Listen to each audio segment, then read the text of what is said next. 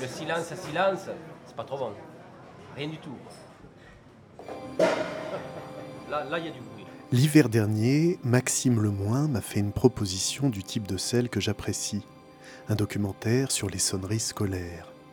J'ai alors entrevu l'univers foisonnant de cet artiste sonore, cinéaste, musicien, écrivain, chercheur de son, naturaliste.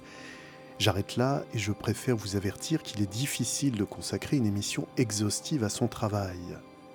Alors, ce soir, dans Récréation sonore, nous allons écouter pas mal de choses, bande-son de deux de ses films, extraits de documentaires ou de créations sonores, expériences en tout genre et captations sauvages au dictaphone, le tout commenté par Maxime Lemoin. Allô? There is no such thing as Le silence. silence n'existe pas. Allô. Something is always happening that makes a Il sound. se passe toujours quelque chose qui produit un son.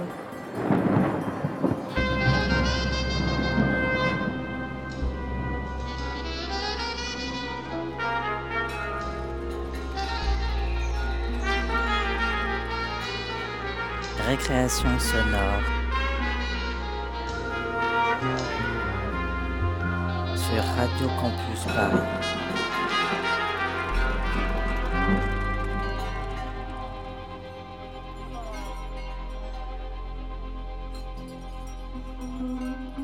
Je trouve, et c'est pour ça que j'aime toujours en faire du son, c'est qu'il y a quelque chose d'assez magique qui peut se produire avec très peu de moyens dans le son. Et euh, bah, toute personne qui a pu voir un bruiteur ou une bruiteuse, ou qui a pu euh, en fabriquer, euh, sait à quel point on peut reproduire des choses assez étonnantes avec très très peu de choses. Bonjour, je m'appelle Maxime Lemoin, je travaille comme artiste sonore. Au tout début, mon souhait c'était de faire du cinéma. Je pensais pas aller dans cette direction, mais en faisant du cinéma, ce qui me plaisait le plus, c'était pas de travailler l'image, c'était de travailler le son.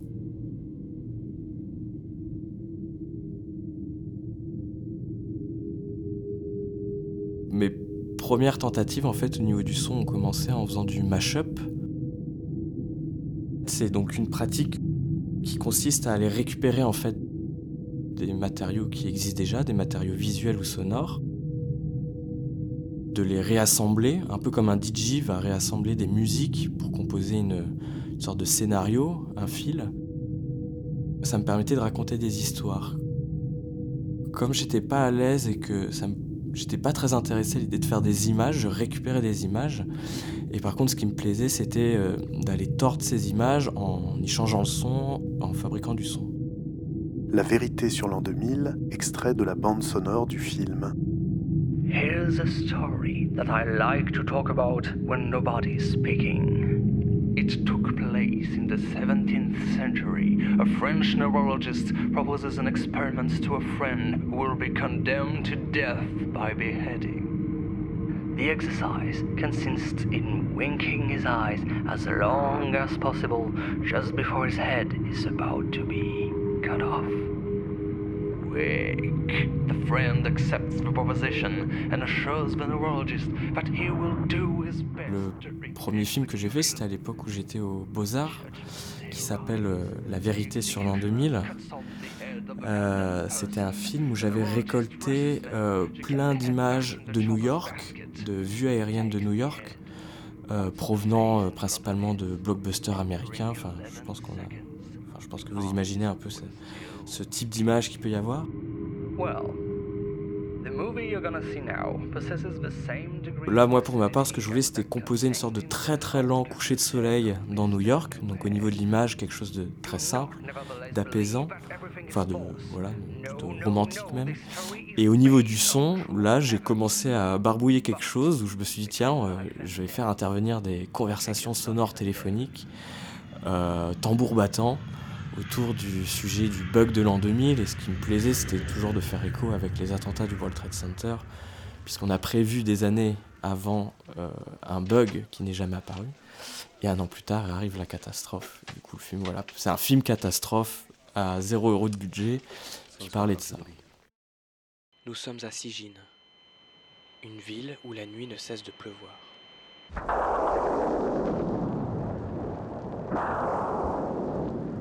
Salle obscure, extrait de la bande sonore du film. Un crime sordide, a été commis le soir de Noël. La police décide de faire appel au célèbre détective Creuse. À l'heure où je vous parle, il ronfle encore. Avec Salle Obscure, j'avais envie de d'enlever la voix, ou en tout cas de travailler euh, plutôt sur ce qui peut être autour des ambiances, des environnements sonores et qu'est-ce qu'on peut raconter simplement avec euh, des bruitages.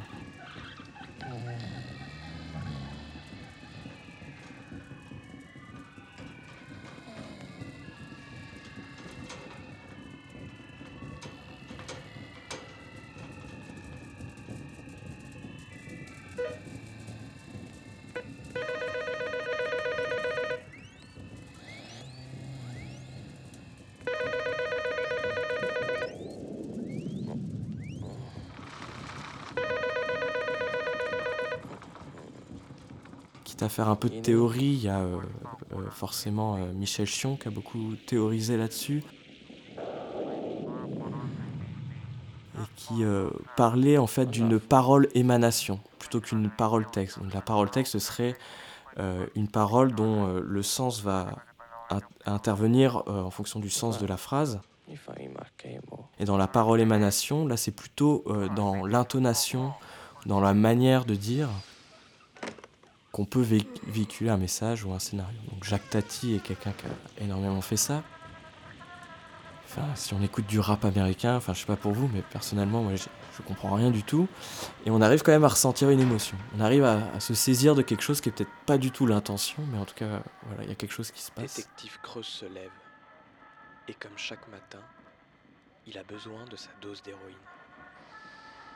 Et donc j'avais envie de travailler là-dessus sur quelque chose de très très très réduit.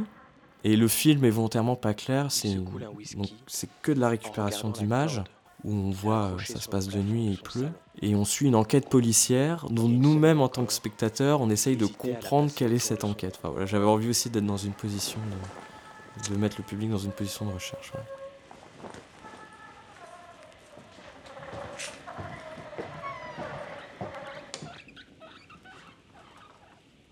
Détective Creuse sort de chez lui, démarre sa voiture et s'enfonce dans la pluie noire.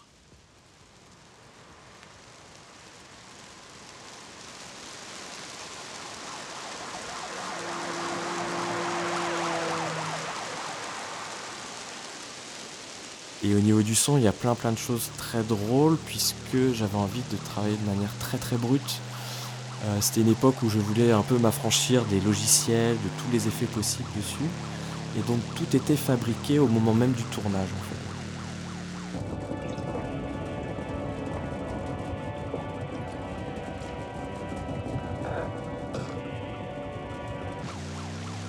Mais tous les sons en tout cas ont été fabriqués, remodifiés. Voilà, une voix téléphonique, bah, on parle en se pinçant le nez. Un appel téléphonique, bah, c'est un saxophone enregistré que j'ai accéléré.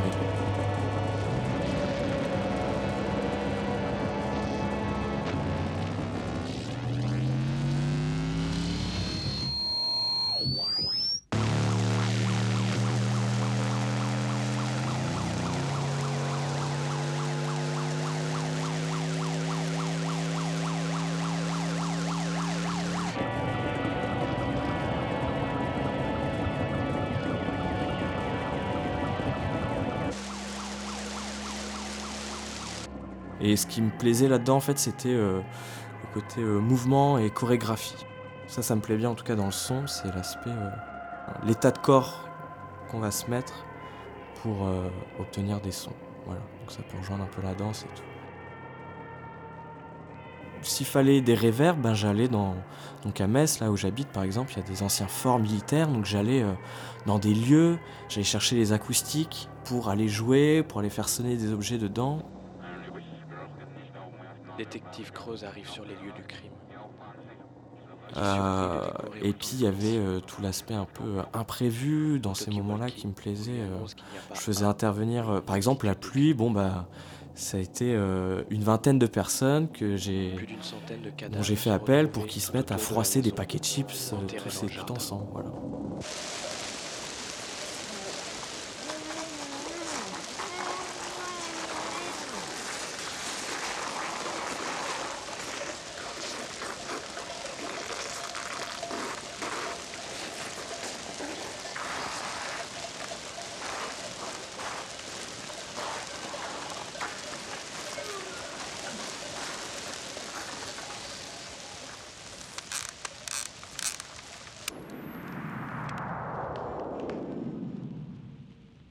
L'aspect euh, bruitage et bricolage, disons que ça, ça s'est plutôt retrouvé, on va dire, dans des concerts que j'ai pu faire euh, avec ma trompette euh, déformée, augmentée.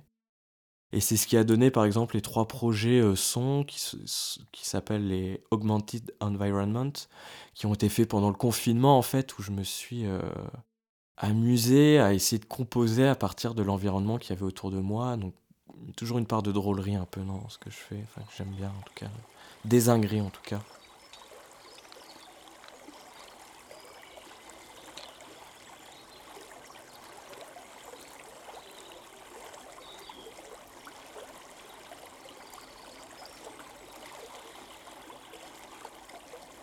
Augmented Environment, sa vie, it lives.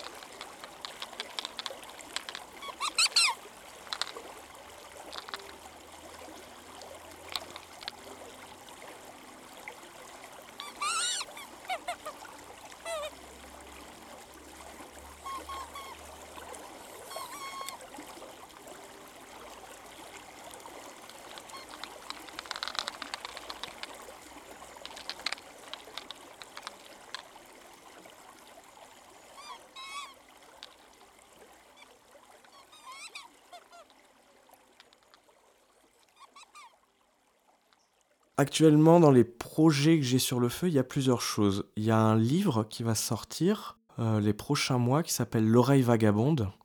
Un petit livre de soixantaine de pages, 80 pages. Et qui sont des très courts textes sur des expériences sonores euh, vécues ou fantasmées, ou des histoires sonores qu'on a pu me raconter, des gens que je rencontre, qui, euh, voilà, quelqu'un qui va me parler de l'usage de la tuile au loup, qui était une tuile qu'on plaçait dans certaines maisons de campagne euh, et qui, en fonction de l'arrivée du vent, allait sonner de telle manière que ça annonçait l'arrivée du loup. Enfin voilà. Comme j'ai toujours un peu envie de tester d'autres formats, je me suis dit que plutôt que ça, ça aille dans une librairie, je me suis dit que j'allais vagabonder avec ce livre. Donc là, je suis en train d'écrire des euh, conférences imaginaires euh, d'un promeneur écoutant. Donc en gros, je, rassemble aussi d'autres histoires que j'ai pu vivre autour du son, que je fais écouter, des enregistrements un peu lofi comme ça que j'ai pu faire parce que j'ai toujours un dictaphone sur moi, et je raconte euh, des histoires. Donc là, on est vraiment dans une dimension assez performative avec la sortie de ce livre. Série de bruits low-fi.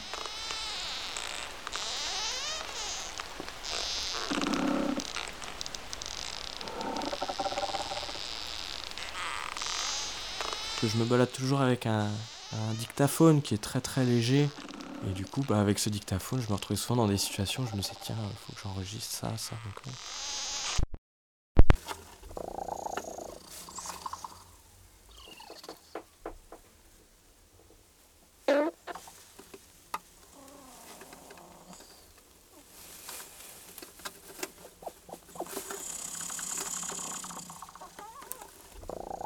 Il y a quelque chose qui me plaît aussi un peu dans le, côté très pauvre dans l'enregistrement. Ça crée aussi beaucoup d'imaginaire là-dedans des fois. Enfin, j'aime bien euh, euh, voilà, sentir que c'est très très brut comme ça et que y a, c'est le, son il est tout compacté, tout serré.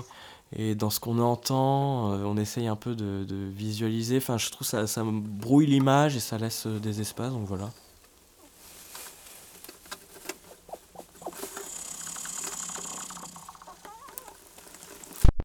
Il y a toujours l'envie de raconter comme d'où viennent ces sons parce que c'est souvent euh, très drôle. Voilà, des choses euh, improbables, des pommeaux de douche euh, foireux qui font des sons pas possibles, des espèces animales qui à l'instant T, je sais pas, font ça. Enfin voilà. J'avais envie de faire des petits haïkus aussi à ce moment-là que j'ai pas fait finalement, mais ça me plaisait un peu dans des choses très courtes, très brèves.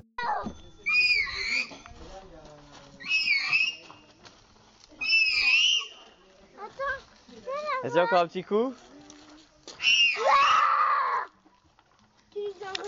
Je sais qu'en tout cas dans mon écoute, c'est peut-être une, couverture facile à dire quand on maîtrise pas très bien les outils, mais je suis quand même souvent plus intéressé par euh, euh, la situation qu'on provoque, la, gestuelle ou même euh, ce qui peut se produire à l'instant T.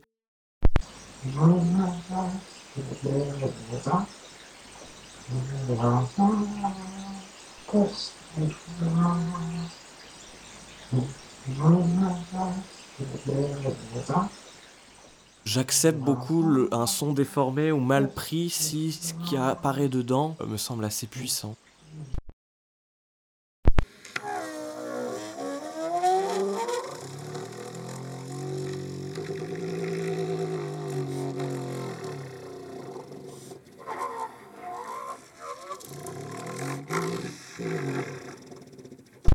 Finalement, dans le travail que je fais là actuellement de vulgarisation scientifique, ce qui m'intéresse, c'est de voir à quel point il y a des choses complètement extraordinaires qui peuvent être presque de l'ordre du surnaturel et qui existent euh, à côté de nous. Euh, voilà, enfin ça c'est un truc qui me qui est assez fascinant. Finalement, euh, les choses sont là. Et même quand on fait de la composition électroacoustique, quand on triture son synthétiseur, des fois c'est étonnant de se dire que ces sons-là, bah, on les retrouve quand on va aller enregistrer tel oiseau, euh, tel insecte, telle chose. Enfin, il y a vraiment des, euh, similitudes comme ça. Enfin, c'est assez, euh, c'est merveilleux.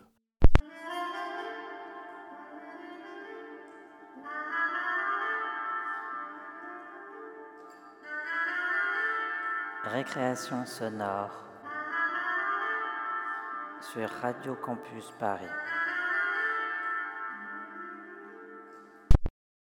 Dans ce qu'il y a dans mon bandcamp, il y a des choses euh, qui sont de l'ordre vraiment de l'essai et d'expérimentation. Puis il y a des choses euh, qui sont, on va dire, euh, professionnelles. Enfin, je sais pas trop comment dire, mais en tout cas, dans lequel là, il y a un autre investissement, quoi, qui est, plus construit, plus. Voilà, plus sérieux, entre guillemets, mais bon, voilà, enfin, je sais pas si c'est le bon terme, mais. voilà, entre euh, des tests que je fais à la trompette euh, pendant mon heure de sortie du confinement et euh, un documentaire qui m'a pris une année où j'ai posé, je me suis questionné sur l'usage de la sonnerie scolaire. Et le point de départ, en fait, c'est que j'ai rencontré le directeur et qui m'a dit que, en fait, il y a trois ans de ça, c'était une toute autre sonnerie scolaire et qu'en fait, c'était l'ancien directeur, l'ancien proviseur, qui avait composé une sonnerie qu'il avait mis bah, dans son établissement.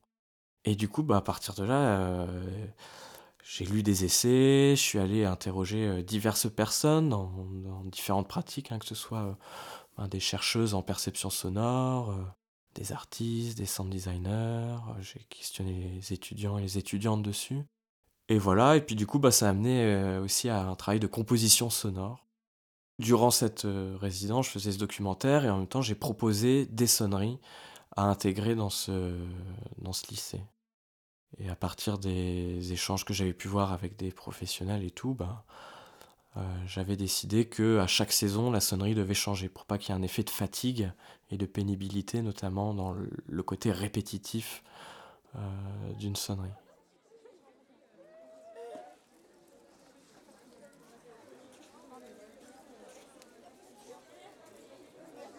Tous les jours, quand tu entres dans le lycée Alain Fournier, il y a cette ambiance qui revient.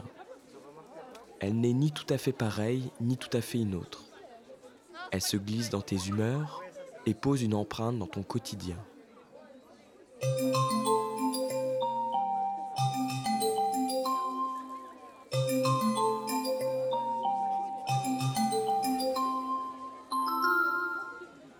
Et toi, tu en penses quoi de cette sonnerie? Bah la sonnerie elle est, bien. euh, on l'entend bien. Bah elle est très très euh, accrochante on va dire. Euh, j'aime, ça fait euh, sonnerie des téléphones. Non, en vrai, c'est nul, ça réveille pas. Enfin, des fois, je l'entends même pas. Je suis endormie en cours, je me réveille pas. Le truc de BTS, par exemple. C'est moi, life better.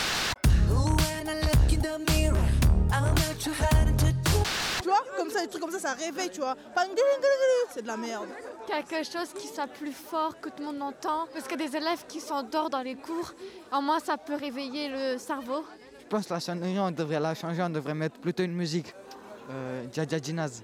6 h du mat, je marche de travers. On peut mettre Nino, par exemple. Il y a Problème du matin qu'on peut mettre. Il y a Zipette qu'on peut mettre. Et ça fait 23 ans que je porte mes que j'ai porte mes Et ça fait plus de 5 ans pas fumé de la caille. Franchement, j'en sais rien. Moi, je pense que je mettrais une musique de dessin animé, genre. non, moi, je veux qu'on mette les rats. Mais parce qu'il est trop bien le générique. Moi, ça me réveille. J'entends ça, je suis comme ça en cours.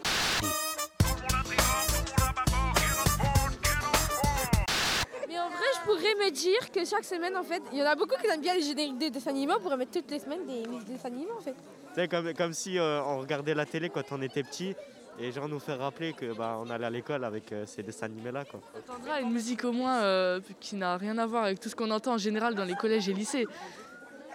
Tu décides de prendre cette dernière remarque à la lettre. Tu composes une série de sonneries scolaires originales que tu leur fais écouter pour connaître leur avis.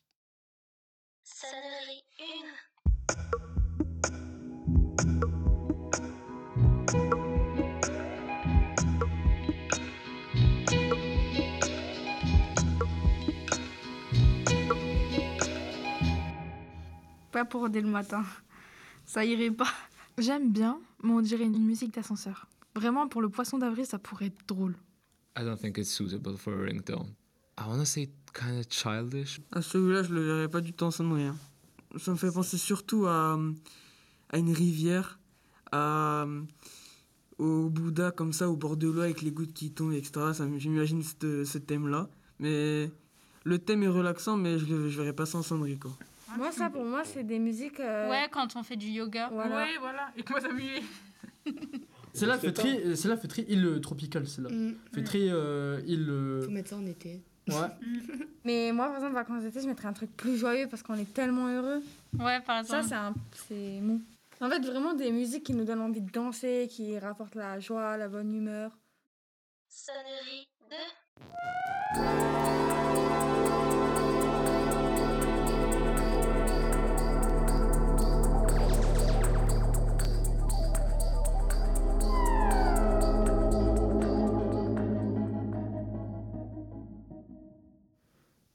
C'est trop bizarre. Ça fait trop alien.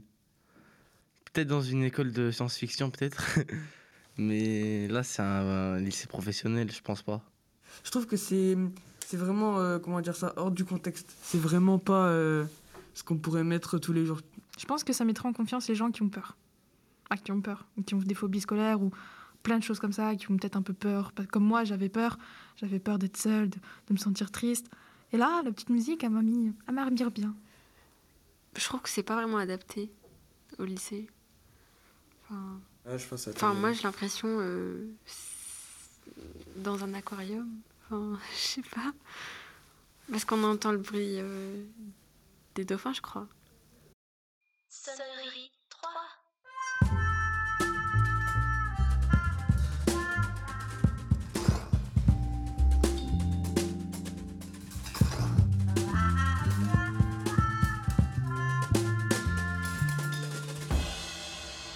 Est-ce que quand toi t'entends ça, t'as envie de te dépêcher pour aller en cours pour pas être en retard?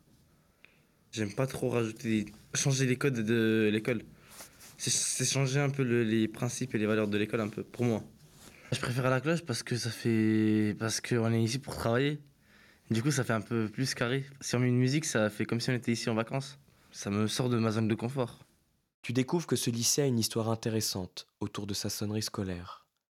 Le proviseur, Philippe Duchesne, te raconte qu'il y a deux ans encore, ce n'était pas cette mélodie si douce à l'oreille qui résonnait dans tout le lycée. C'était une mélodie au contraire plus folle.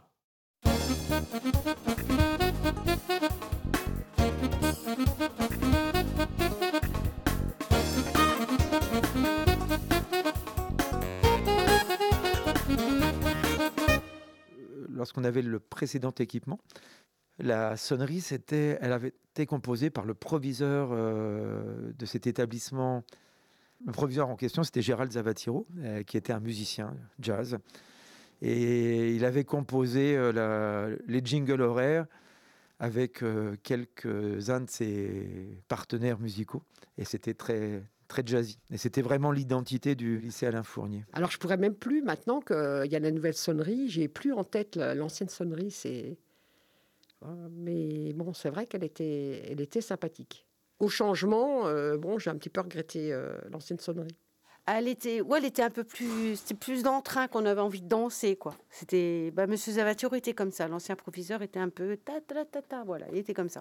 Bah, en fait, c'est vrai que j'aimais beaucoup juste, en fait, l'idée que ça soit composé par un, par quelqu'un avec une vraie finalité, avec un vrai sens, en mode je compose une musique de sonnerie de lycée. Et du coup, maintenant, on a une sonnerie qui ressemble à un réveil matin. Alors, elle, est entraînante, mais ça manque un peu d'âme. C'est industriel, quoi. Alors, la sonnerie actuelle, c'est euh, une sonnerie parmi une bibliothèque euh, fournie par l'équipementier. Euh. donc, ils ont quelques musiques un peu synthétiques.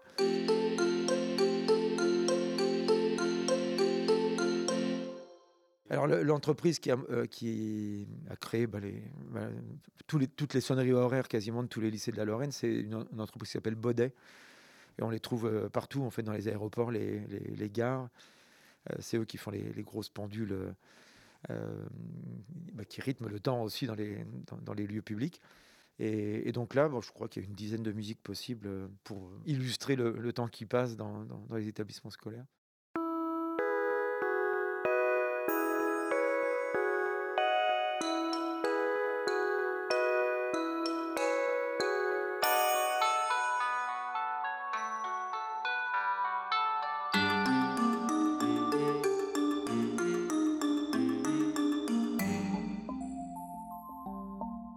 Contact avec cette entreprise familiale qui saupoudre la vie des étudiants cinq fois dans la semaine.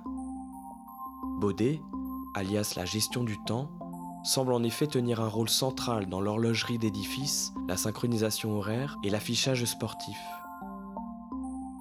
Mais c'est avec étonnement qu'elle refuse d'avoir un échange avec toi. L'entreprise te répond qu'elle souhaite maintenir secret son savoir-faire sur la fabrication des sonneries. Tu n'en sauras pas plus. J'étais déjà complètement has-been en fait avec mes propositions musicales. Je faisais des choses un peu hip-hop, un peu old school comme ça, avec un côté un peu jazzy, avec ma trompette. Euh. Et, euh, et c'était déjà, euh, ça leur plaisait pas. Enfin, en gros, ils voulaient soit de la K-pop ou soit de, soit de, de, de- de la trap. Donc voilà, donc après j'ai joué avec ça, quoi. J'ai essayé de trouver quelque chose qui puisse les convaincre.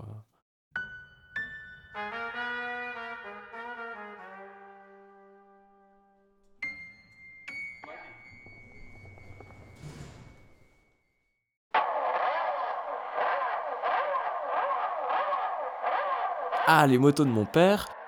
Donc au début, je pensais que tous les papas étaient comme ça. Finalement, euh, il y a le mien et quelques autres, j'imagine, mais en tout cas, euh, pas tant que ça.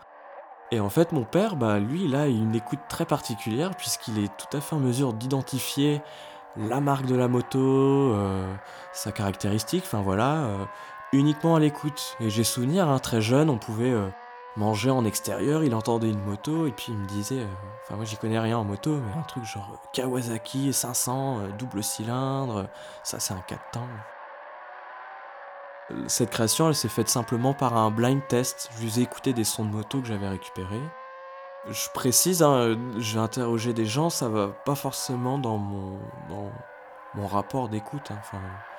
C'est vrai que souvent, quand on fait de la prise de son, les motos, ça a tendance à être plutôt un- quelque chose qui pollue.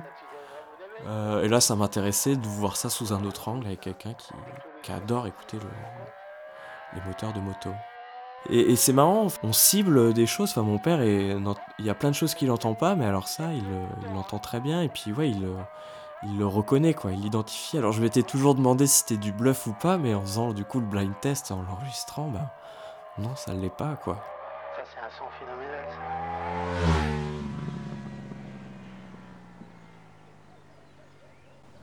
Ah, je suis étonné quand il coupe qu'on entende un bruit comme ça. Je suis étonné. Mais tu sais, euh, depuis qu'on a monté l'injection sur les motos, on sent, on sent, les bruits sont complètement différents euh, que mon époque où on n'avait que des gros carbus de 40, où là vraiment t'entendais, t'entendais euh, respirer le moteur et tout. Tout est aseptisé avec l'injection maintenant. Et c'est, c'est plus, diffi- plus difficile à retrouver.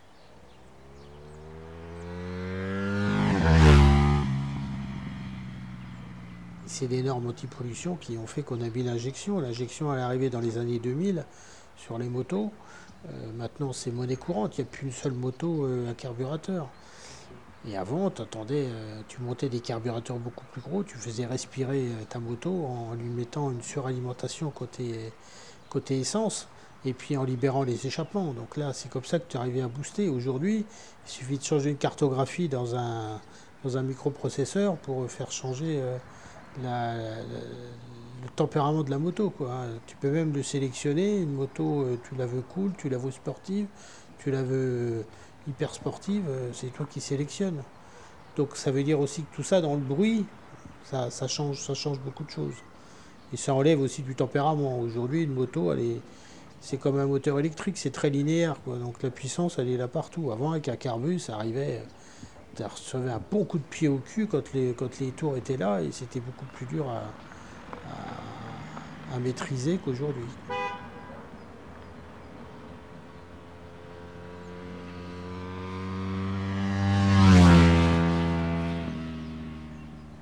D'ailleurs, il y a ce qu'on appelle le système desmodromique sur les. C'est il n'y a pas de ressort de soupape. Tu, peux faire des sur-régimes, tu vas jamais casser une soupape. Alors que sur les autres types de moteurs, leur sort a une certaine limite pour fermer ta soupape. Donc si tu vas trop dans les tours, tu casses, tu casses à ce niveau-là. Le piston il finit par taper dans la soupape. Ça, sur un, sur un Ducat, ça peut pas arriver. Ça. Donc tu, prends des tours à l'affreux sur un Ducat. Ça peut prendre 10, 10, 12 000 tours un Ducat si tu, si tu le tires. Euh.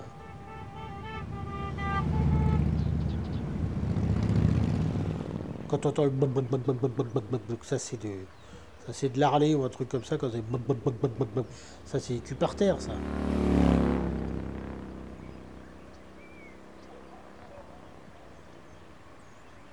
Ça c'est une Harley sage, on n'entend pas. C'est une, une aseptisée ça. Tu vois ce que je veux dire? Il y a des échappements qui sont tout à fait conformes, donc on ne l'entend pas. C'est de la, c'est de la moto de, de Milwaukee, c'est de la moto de, pour faire que des lignes droites, donc c'est pas amusant. La moto, c'est faire un peu de pilotage, savoir freiner, savoir euh, incliner sa moto, savoir prendre de l'angle. Avec une Harley, c'est pas possible, tout frotte par terre. Le plus beau, c'est pas quand ça monte dans les tours, c'est quand ça redescend. Quand tu es en, décélération et que tu rétrogrades ou que t'entends puis tu sens les carbus qui respirent à ce moment-là, ça c'est. Ça, t'as les, côtes qui, qui, qui à, l'intérieur de toi, tu sens ces vibrations dans le corps et c'est, phénoménal ça.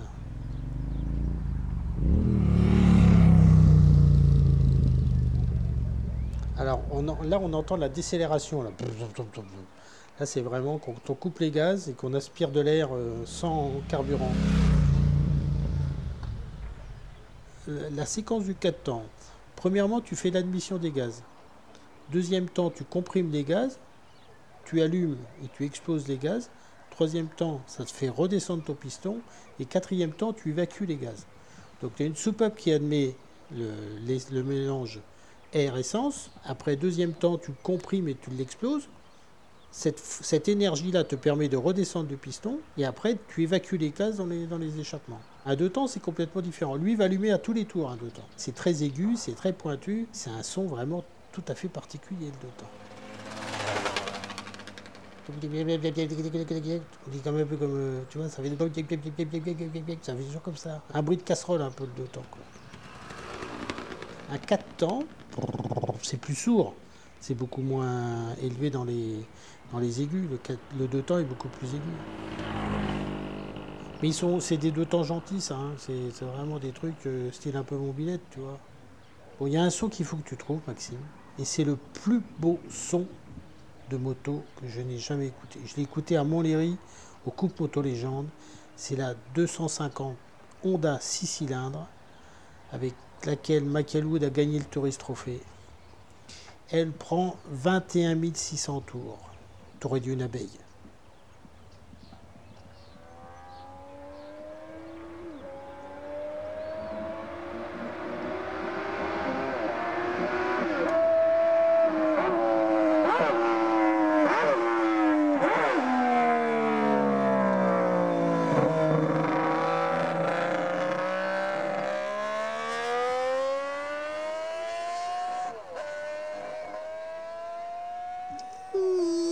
T'entends- C'est comme tu entends une abeille. Ça cassait d'un seul coup. T'avais plus rien.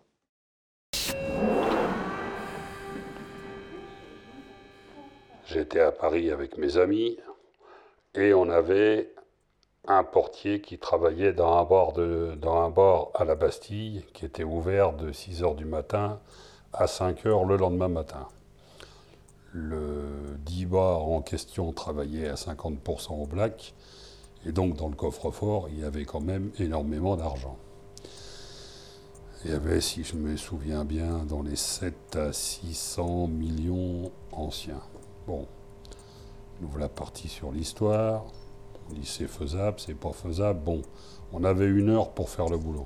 Braquage, c'est euh, simplement la rencontre avec un braqueur.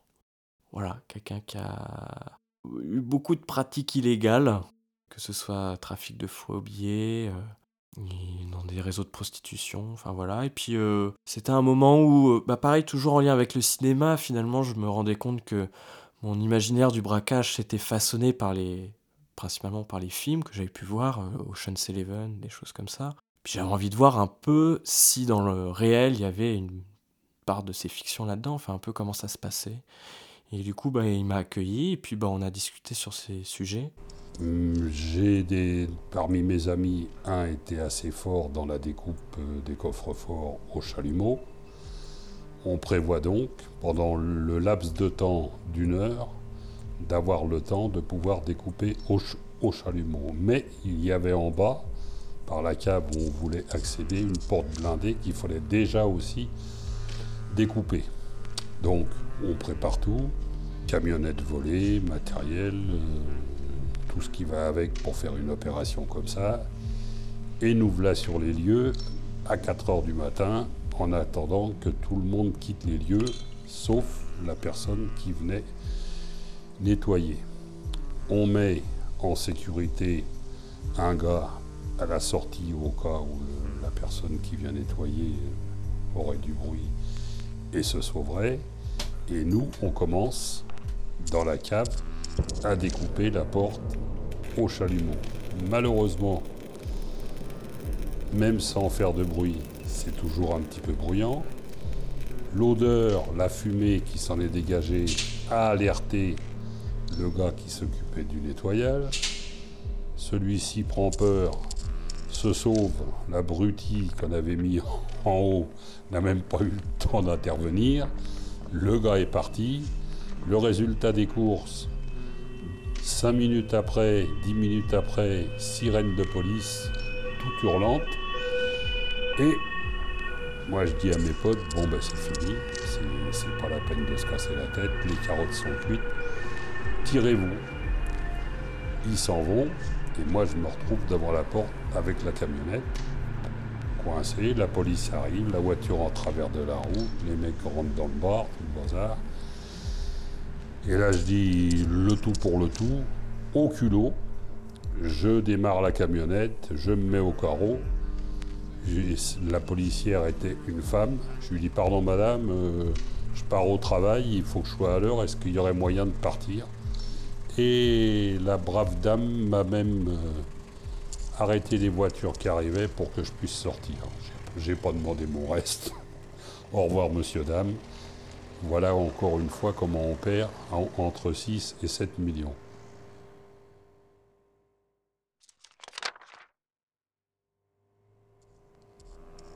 des Égyptiens. Il y avait un restaurant, toujours pareil, dans le quartier de la Bastille,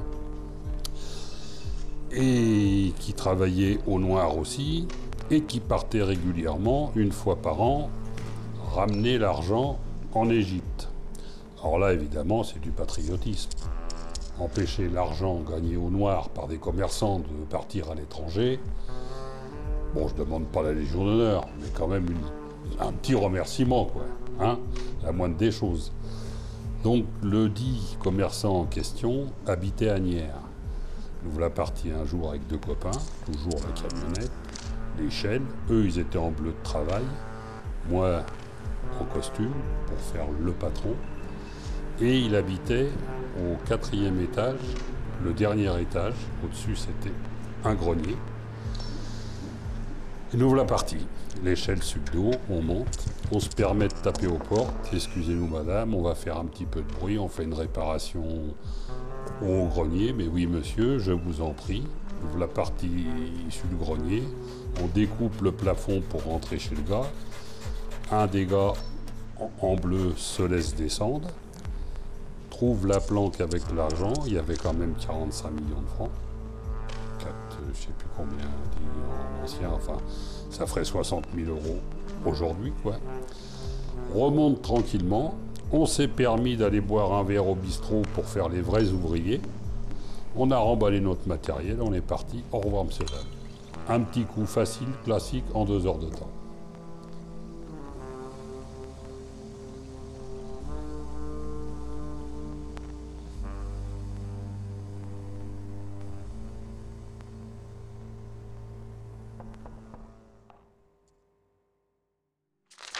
Alors, un autre petit coup, toujours dans le milieu de la Bastille, toujours par l'intermédiaire d'un portier de nuit. Il faut dire que c'était des noirs, les portiers de nuit. hein. Bon, j'ai rien contre eux, mais ils sont pas trop honnêtes quand même, hein, c'est à la limite. hein. Donc, par l'intermédiaire d'un portier de nuit, qui, qui savait qu'un hôtelier, je crois que c'était boulevard Richard Lenoir, l'hôtel, qu'un hôtelier avait pendant trois jours la somme de 54 millions, environ 78 000 euros, 80 000 euros, quelque chose comme ça. C'était des sous à l'époque quand même, dans son coffre. Donc, il nous donne tous les tuyaux. Il y avait un veilleur de nuit. Et à 2 heures du matin, me voilà parti, calibre à la main, un bas prêt à me mettre sur le visage une fois que j'aurai sonné. Je sonne à la, à la porte de l'hôtel. Le veilleur de nuit descend. Au moment où il ouvre la porte, je baisse mon bras et je le braque. On monte. Et alors là-haut, surprise, il devait y avoir un veilleur de nuit. Il y avait cinq mecs clandestins qui dormaient là. Il a fallu braquer tout le monde. Et ça a été un folklore pour que personne ne bouge avant d'arriver à faire ouvrir le coffre. Ça aussi, c'est des surprises qu'on n'attend pas. Heureusement qu'on avait prévu. J'avais un pote qui était pas loin. Il est venu, il a tenu les mecs en joue pendant que moi je pouvais m'occuper du coffre. Sinon, c'était encore une affaire ratée. On a encore pris tranquillement, en deux heures de temps, 54 briques. On est sur une affaire où on cherche des faux billets. On n'est pas du tout sur une histoire de fourgon, on n'est pas du tout là-dessus. On cherche des faux billets et on a rendez-vous avec un four de faux billets dans la banlieue sud. Euh, on fait connaissance, c'est un mec que j'avais connu dans le temps, c'était pas mal, et il se trouve que ce gars-là propose une histoire de fourgon blindé qui serait assez facile à faire. Parce que dans le secteur, bon, moi je me méfie, fourgon blindé facile à faire, euh, c'est autre chose. Mais apparemment, ces explications sont crédibles.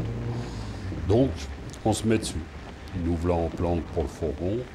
On repère une bonne dizaine de fois. Les passages, effectivement, les, mecs descendaient à deux. Il restait que le chauffeur, plus l'autre dans la voiture ouvrait la porte quand son collègue euh, revenait. C'était facile. Il y avait moyen de faire quelque chose parce qu'on pouvait les surprendre au moment où la porte s'ouvrait, on pouvait fermer la porte, euh, bloquer le fourgon de manière à ce que le mec ne démarre pas. C'était une opération faisable. Là, là, il y avait des thunes, il y avait un milliard et des poussières. C'était pas, c'était une fin de tournée. Il y avait de l'oseille, il y avait- il y avait du gros oseille. On est prêt, on prépare, je ne sais plus combien qu'on était, 5 ou 6 pour faire un coup comme ça, un avec le camion pour bloquer la, camionnette, les autres pour... Enfin bref, tout était prêt, prêt à passer à, à l'attaque. Au moment où on donne le feu vert pour passer à l'attaque, une voiture de la BRD. Hop, paralysé pendant un quart d'heure. Les gars du fourgon sont remontés dedans, le fourgon a démarré. Au revoir, monsieur, dame. Fini. Voilà comment un coup bien préparé, où on avait passé quand même deux ou trois mois dessus, peut foirer à cause d'une bagnole de poulet.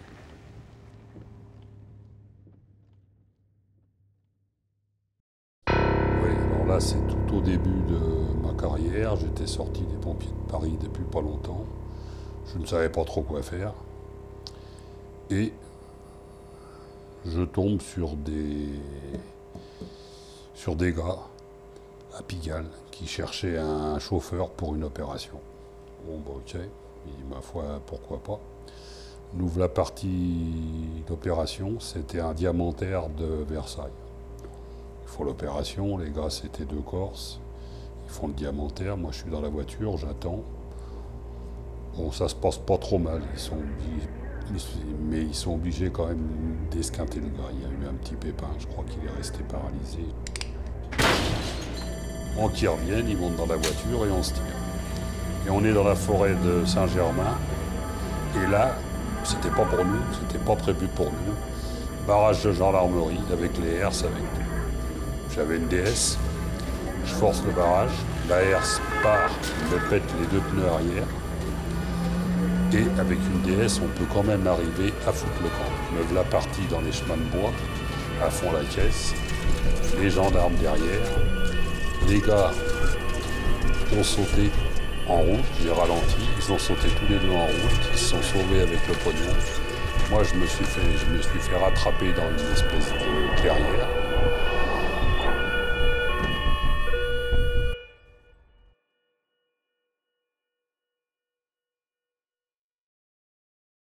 Je me retrouve euh, évidemment en garde à vue, 48 heures. À l'époque, ils faisaient pas de cadeau la garde à vue. C'était 48 heures, c'était avec la gégène dans les couilles et puis tout ce que tu veux.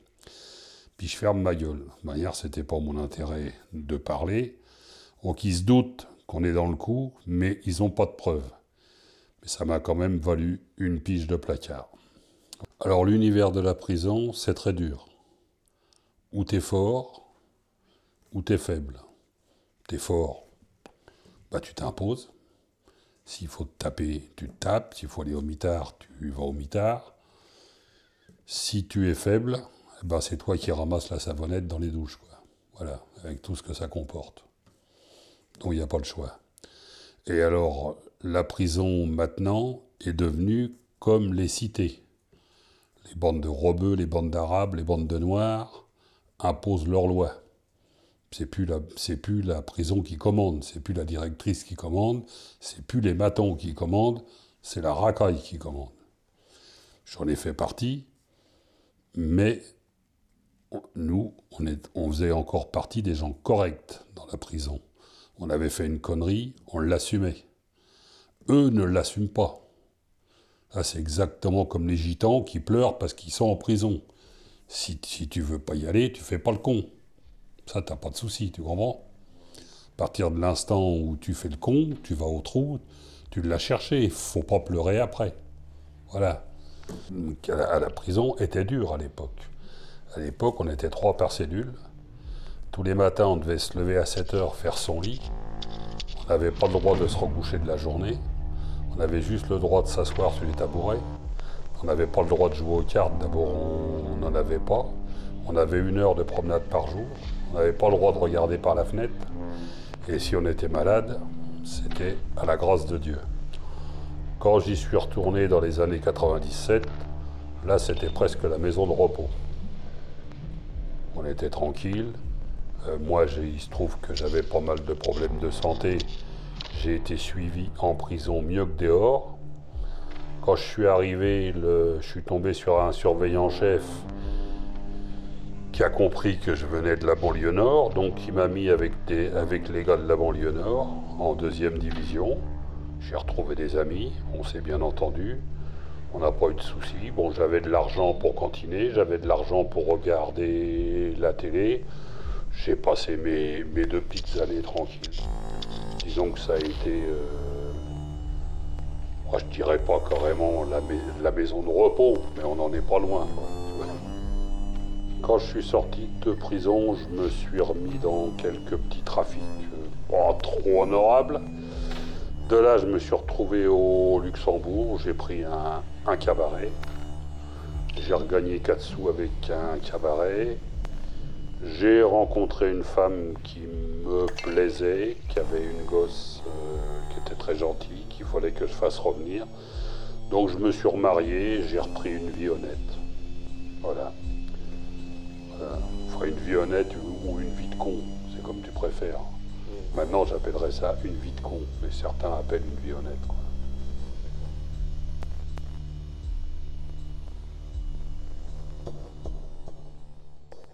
Il m'a pas tout raconté parce qu'il y en a certaines qui peut pas raconter vu qu'il a pas euh, il, a pas été jugé pour ça, mais euh, pour euh, les autres, voilà. Donc, puis finalement, je trouvais que c'était très très. Enfin, je suis toujours étonné à quel point le, réel est nourri de fiction. Enfin, ça, c'est Jean Baudrillard qui parlait de ça, mais je suis toujours étonné de voir à quel point il y a des choses très très étonnantes, très fictionnelles qui interviennent dans notre réel. Et euh, l'étonnement euh, du réel, du quotidien, moi, c'est quelque chose qui me parle beaucoup. Voilà, c'est la fin de cette récréation sonore et je vous encourage à vous rendre sur le bandcamp de Maxime, Maxime le moins, tout attaché, et moins ça s'écrit M-O-I-N-G, maximelemoin.bandcamp.com. Vous y découvrirez tout son travail audio et audiovisuel, car nous n'avons pas eu le temps d'évoquer ici la banlieue du Skeude, compter les moutons, être trompette, et j'en passe. N'oubliez pas, vous pouvez réécouter cette émission mardi à midi sur Radio Campus Paris en DAB+, si vous êtes équipé. Entre-temps, ou au-delà, vous pouvez l'écouter et la réécouter sur www.radiocampusparis.org et sur toutes les plateformes de podcast, Apple, Google, Spotify, etc. La semaine prochaine, vous avez rendez-vous avec Muriel K.S., qui revient juste du festival Radiophonie qui a eu lieu le week-end dernier à Toulouse. Salut